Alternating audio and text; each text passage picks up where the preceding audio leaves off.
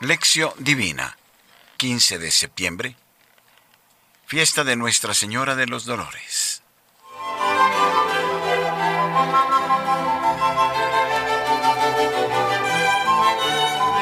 Horacio, plegaria inicial. Oh Dios, creador y dueño de todas las cosas, míranos. Y para que sintamos el efecto de tu amor, concédenos servirte de todo corazón. Por Jesucristo nuestro Señor. Amén.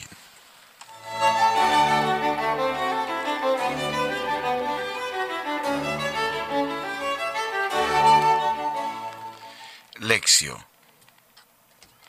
del Evangelio según San Juan, capítulo 19, versículos 25 al 27. Junto a la cruz de Jesús estaban su madre y la hermana de su madre, María de Cleopas, y María Magdalena. Jesús viendo a su madre y junto a ella al discípulo a quien amaba, dice a su madre, Mujer, ahí tienes a tu hijo. Luego dice al discípulo, Ahí tienes a tu madre. Y desde aquella hora el discípulo la acogió en su casa.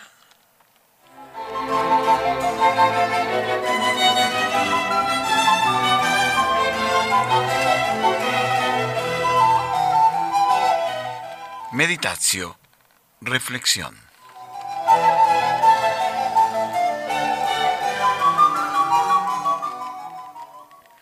Juan presenta con cierto arte un cuadro cuyo centro es Jesús en la cruz. Los circunstantes son los cuatro soldados, cuatro mujeres, probablemente mencionadas por el evangelista, en contraste con los soldados, las mujeres son creyentes, los soldados son incrédulos y el discípulo al que amaba Jesús. Mujer, ahí tienes a tu hijo. Es la segunda vez que la madre de Jesús aparece en este evangelio. La primera fue en Caná de Galilea, es decir, al principio y al final de la vida pública de Jesús. En la primera ocasión le dirige unas palabras desconcertantes y que fundamentalmente deben entenderse en el sentido de separación. Jesús le dice que no intervenga en su vida durante la nueva fase que entonces comenzaba y que conocemos con el nombre de vida pública. Jesús debe actuar con absoluta libertad, determinado únicamente por la voluntad del Padre, sin injerencias de nadie más, ni siquiera de su madre. Ella lo hace así y desaparece de escena. Pero aquella ley de separación termina ahora cuando ha llegado la hora de Jesús. Con la hora de Jesús llega también la de María. Por eso se hace presente junto a la cruz.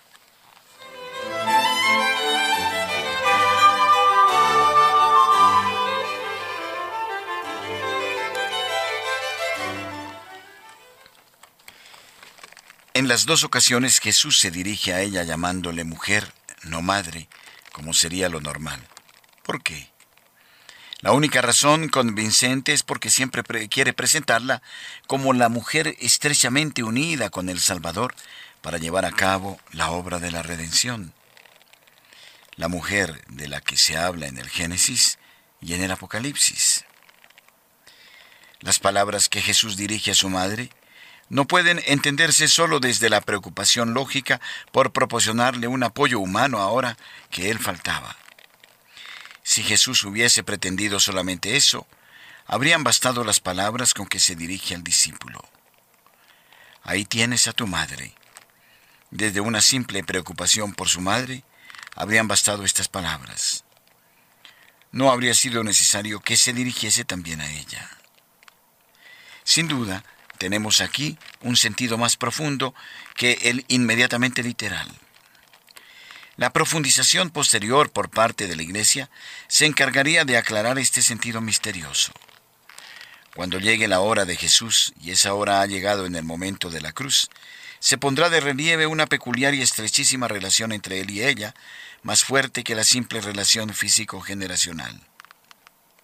La relación del pasado, relación física, se verá ampliada y enriquecida con una nueva relación para el futuro. El afecto y la relación maternal se centrará en aquellos por quienes su hijo está entregando su vida. la maternidad espiritual de María. Y este nuevo aspecto o dimensión de aquella mujer se ilumina desde el discípulo a quien amaba Jesús. En esta ocasión, al menos es una figura simbólica, dotada de una personalidad corporativa, representando y personificando a todos los seguidores de Jesús. Estamos dentro de la corriente de la más pura teología paulina y de toda la verdadera teología, que considera a los creyentes como hermanos de Cristo, participando en su filiación y por tanto en la de María.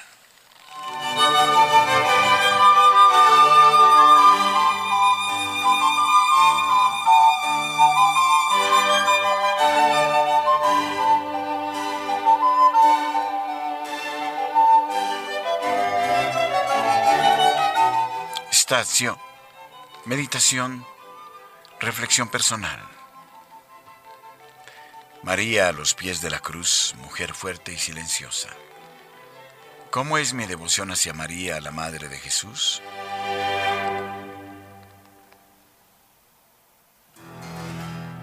En la pieta de Miguel Ángel, María parece bien joven, más joven que su hijo crucificado, cuando ya tenía que tener como mínimo alrededor de 50 años. Al preguntarle al escultor por qué había esculpido el rostro de María tan joven, Miguel Ángel contestó, las personas apasionadas por Dios no envejecen nunca. Apasionada por Dios. ¿Hay en mí esta pasión?